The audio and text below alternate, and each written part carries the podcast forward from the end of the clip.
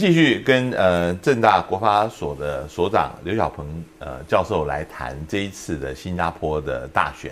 呃，刘教授，我们知道，呃，人民行动党在新加坡执政这么久，他向来就是很自豪，他是呃能够从民间能够征引人才，呃，他能够做有效的统治啊。这一次的提名，他也选一些新的人、新面孔出来，比如有一位呃，这一次林少全，林少全呃，他原来是很平民出身，然后当初呃，他甚至没有办法继续升学，他必须呃去打工呃做工，后来又拿了奖学金又回来啊，嗯，这样子的情况，按理来讲应该是一个很好的一个典范，可是。二十四号宣布提名他以后，社会上有非常多的反弹，这个就证明了，呃，他这个案例正好是一个反例，就是证明了所谓精英主义这里面有很大的问题。您能不能谈一下这个这个 case？那再怎么样精英主义，他最后十之八九还是看学历。啊，这位林先生，他虽然说是所谓的出身为寒，在早前的我们找不到资料了，可是他是理工学院出来，看起来理理论他他是呃台湾的所谓的这个专科生这样子。那工作一段时间之后，他还是努力的争取到那个奖学金，等于说就是把自己洗白了。洗白了之后，当然执政党在用他的时候，就是用他之前的这段经历，就是说哦，一副一一个一一整个奋发向上，会更亲民的样子。那从他执政党强调他的这个身份。你其实也看得出来说，执政党这套精英主义常常是跟民间脱节的。那这个人结果被人家起底，而且这些人都是实名起底，其实就是在告诉大家说，这个人的脑袋其实还是精英主义。嗯，这个人的脑袋还是跟这个人民行动党原来的人的思考完全没有什么两样。即使他是住在这个所谓的这个大一般的主屋啊大楼里面，这个并没有改变。也就是那再加上呃他的选区刚好在这个比较敏感的这个上达曼的这个这个选区，所以李显龙就赶快把他换下。下来嗯，这个情况哦，我我们知道在新加坡有两个选举，一个是单独选区，一个是集选区。是那呃，往往呃，对于年轻就是没有经验的人，往往希望放在在集选区，用比较资深的人来掩护，一起把他那个选上去。呃，能不能谈一下，就是说这个集选区，呃，它这个制度通常也是在选举里面非常关键的。对，上一次。呃，执政党大叔，就是有一个区集选区整个失掉了，对。那那那这一次，呃，比如说，呃，这位这个呃林少全，他是不是担心他在这个集选区里面，可能因为大家对他印象很不好，可能会招致整个集选区都完蛋？是。呃，我这样讲，资源区它是在一九八四年到一九八八年之间被创造出来的一个制度。在一九八零年代的时候，这个新加坡也其实也受到了全全球的那种民主化的一些压力，所以执政党突然间的支持度掉下来很多。那他们就创出了这套，就是说用呃族群融合当借口，族群和谐当借口，变出了一套这样的方式来。那这样的方式其实呃，你让这个呃。呃，反对党基本上很难，基本反对党要出来，在那么高压之下，他要出来都很难的。一次又要叫他组成五个、六个、四个不同的族群这样出来，所以经常在一九八零年到一九八八年底到一二二十一世纪初到到零六年。好几次就是根本就几乎是提名日不用选就当选，嗯嗯，那这也是有人统计出来说到二零一一年，好几个退休的国会议员当了二十年的议员，一张票都没有拿过，因为有了这套制度，不必选就当选。哦，对，因为因为反正党提不出来，所以他没有到投票那天他就胜选，甚至国会就已经过半了这样子。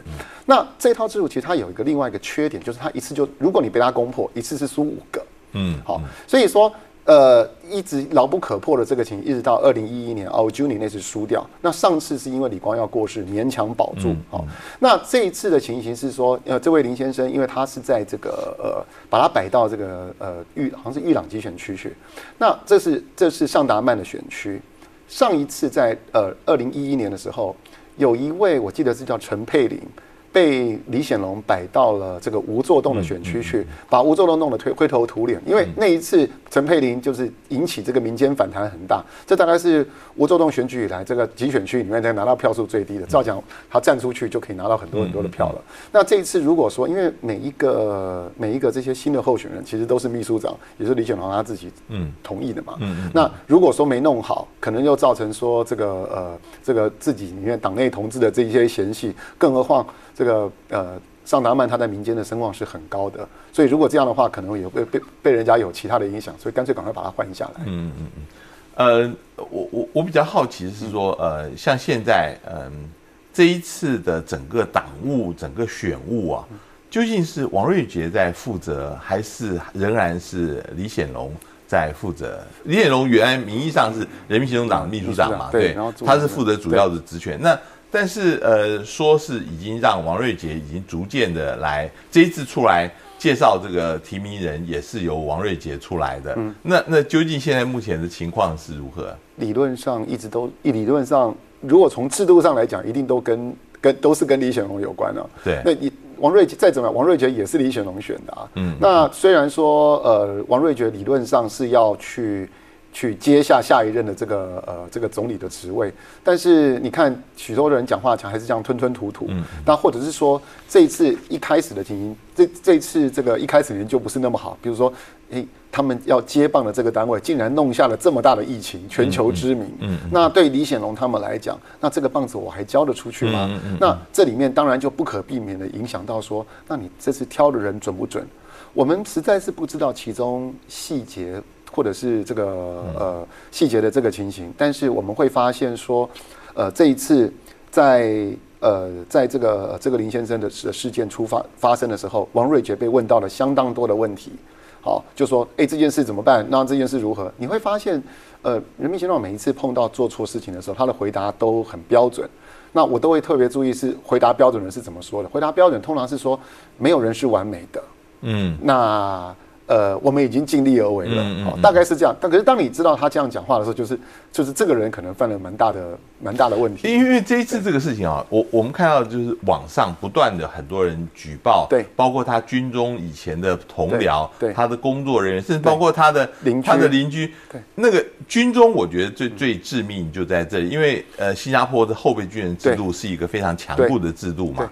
那大家都讲说，这个人在军队里面就是欺上瞒下的一些，然后人民行动党还让他解释，对，呃，透过这个公开发新闻稿出去，结果那个解释也是让大家非常不满意，认为是非常傲慢的一种方式。就是他跟陈胜生就不一样，陈胜生虽然常常犯错，这陈胜生感觉就比较草根，他也是军队出来的，可是这位呃，他的表现上比较不像这个样子，他的表现上其实还是。呃，我只能说中规中矩、一板一眼，或者是还是蛮脱节的，就是完全不是人民心动啊，想想要出售他的那种形象。是是。所以你说挣钱换将，其实一直是蛮大的事情。那那他就是发生了，而且对他形象也有重创。不过我们话话就再说回来，在现在媒体跟群众都受到限制的情况之下，他能发酵多少，其实还有待观察。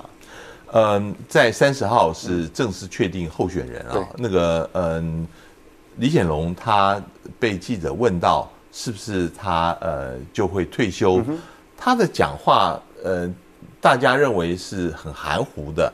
他特别提到说呃他不是很确定这是不是他最后一次选举，但是他希望下一季政府能够交棒。原来他说二零二二年他是七十岁，那个时候他应该到交棒的时候，可是他话也没有讲满。这个意思是怎么样？他在选前，他不愿意把话说死了，然后让选民仍然对他有期待。他实际上还是要交棒呢，还是说他可能就不会交棒？第一个，他如果说他说他要交棒，那其实就会变成说，哦，我们那我们这次是在选王瑞杰喽。那王瑞杰现在在在这个民间的声望是不是比得上他？是，那这是一个很大的问号。这是第一点。第二点是。李显龙是零四年上来的，大概从零六年以后，他就不断的讲说，我们要为下一代的领导人讲着着想，讲了讲了讲了讲了也讲了十五年了。嗯，那你会发现，其实这个国家的控制其实还是在他们之下。嗯，那对于这样的政府、这样的政权，其实你叫他直接说我下一任要下人就不做了，我就没有权利了，而且是公开宣誓。嗯嗯，呃，这也是挺难的。嗯，或者是说把话讲讲把把话讲得很白。更重要的一件事就是，我们大家都知道，我们已经把事情。交给所谓的王瑞杰领导了，但是出了一个这么大的事情，那还还能够交给他吗？会不会直接跳到下一个去？嗯嗯嗯嗯。因为王瑞杰讲起来，他是好像是一九五八年嘛，好像五八年出生的，讲起来在人民行动党里面也不算年轻了。嗯。那过去经常交棒的实际上是更年轻。嗯嗯。对。你现在呃十号要选举投票，你现在你的评估是怎么样？就是说。这一次，因为外面都说这一次人民行动党比上一次还会席次还会再增加，呃，不会减少了，只是说看是赢到多少一个程度。那你自己觉得呢？新加坡不能做民调，所以很多事情他这么说，这个选这个选举是秘密的，等等等等。但是我们说有一些事情总是有 sign。呃，王瑞杰这次换选区了。到东海岸去，嗯嗯，好，换句话说，他们觉得东海岸会是一个挑战，只要把总理级的压下去，东海岸集选区，总理级的到哪里？好，那通常就是那个地方一定要压住，表示那个地方挑战很很很辛苦。那也是东，也是这个人民行动，呃，工人党这次挑战。换句话说，东海岸照讲会有一些压力。嗯，东海岸曾经有一度。到东海岸集选区曾经一度到逼逼近到将近百分之五十，在二零一一年的时候，那这真的是已经差一点就翻过来了。那呃，换句话说，对人民行动党来讲，外面讲归外面讲，里面他可能还是有压力。那比方说，像呃，对人民对工人党来讲，他们要固守的就是至少是后港，就是他们的的起家地，跟那个奥朱尼的这个集选区。那这一次派出来的一些新人在盛港。